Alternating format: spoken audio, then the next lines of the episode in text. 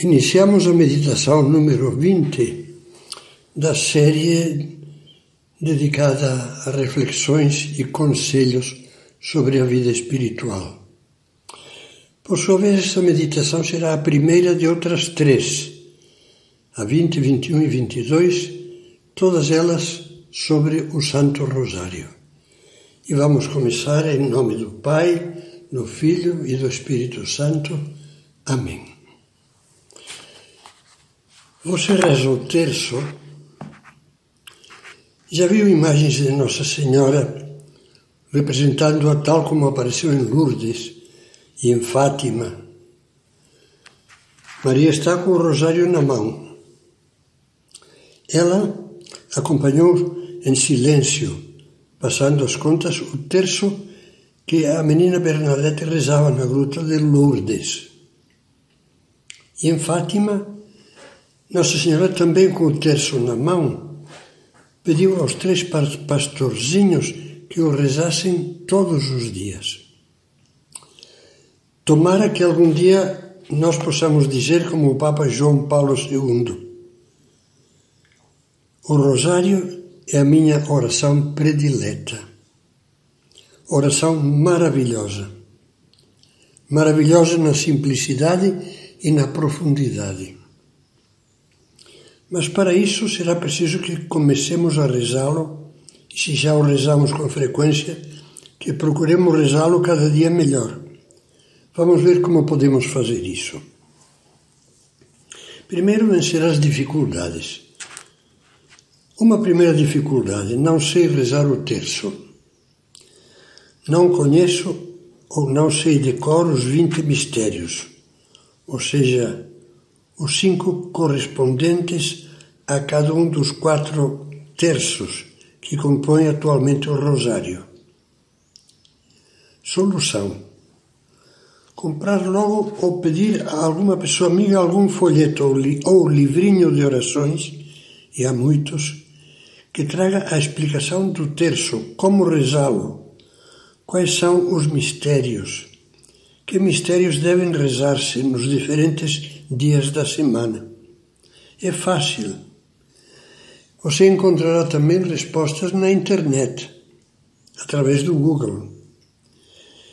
Digo, é fácil porque pessoas muito simples aprenderam tudo isso em pouco tempo. Se você quer, não lhes ficará atrás. Um esclarecimento.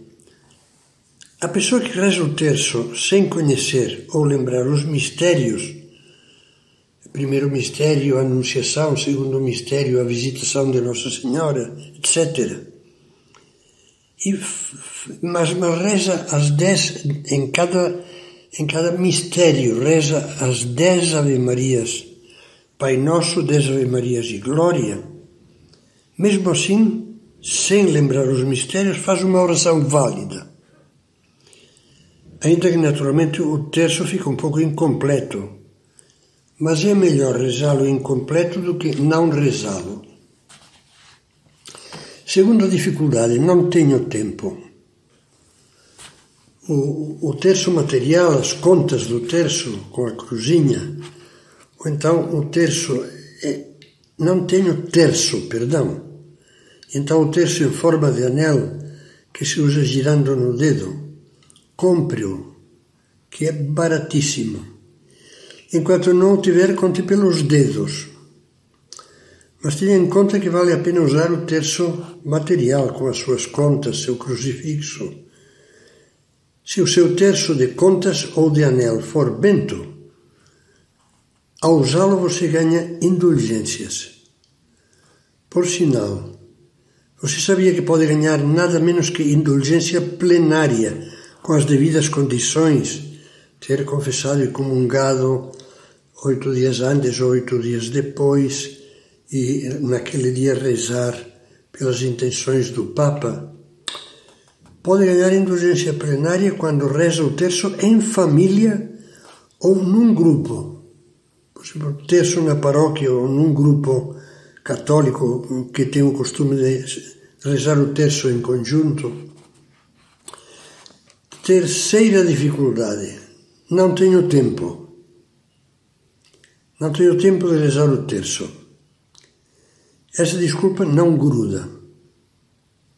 O terço pode ser rezado, se for preciso, andando pela rua, fazendo exercício físico, corrida ou ginástica, indo de ônibus, metrô ou trem, guiando o carro, melhor do que se irritar com o trânsito, na sala de espera do médico ou do laboratório, em casa, etc.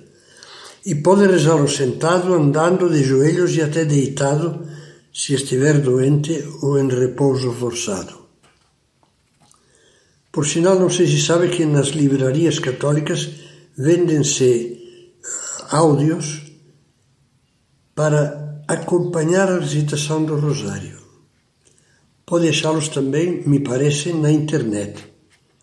Basta então ouvir, colocar, ouvir e respondendo às orações que escuta. Pode colocá-lo, por exemplo, pode colocar esse podcast do terço, esse áudio no celular. Por último, a dificuldade mais comum é a aparente monotonia. Dizemos sempre a mesma coisa. A repetição de tantas Ave-Marias acaba ficando mecânica, cansativa, sem sentido. Que adianta fazer uma oração tão repetitiva que fica rotineira e parece oração de papagaio? Já falamos disso na meditação sobre as orações vocais em geral. Lembre-se o que dizíamos lá. Os comentários que faremos nas gravações a seguir, eu espero que sejam também resposta a essas dúvidas e objeções. Deus faça que após tê-las lido, ou ter sobre os livrinhos, sobre o texto e sobretudo depois de tê-las ouvido e tentar aplicá-las, você dê razão às palavras de São José Maria. Há monotonia porque falta amor.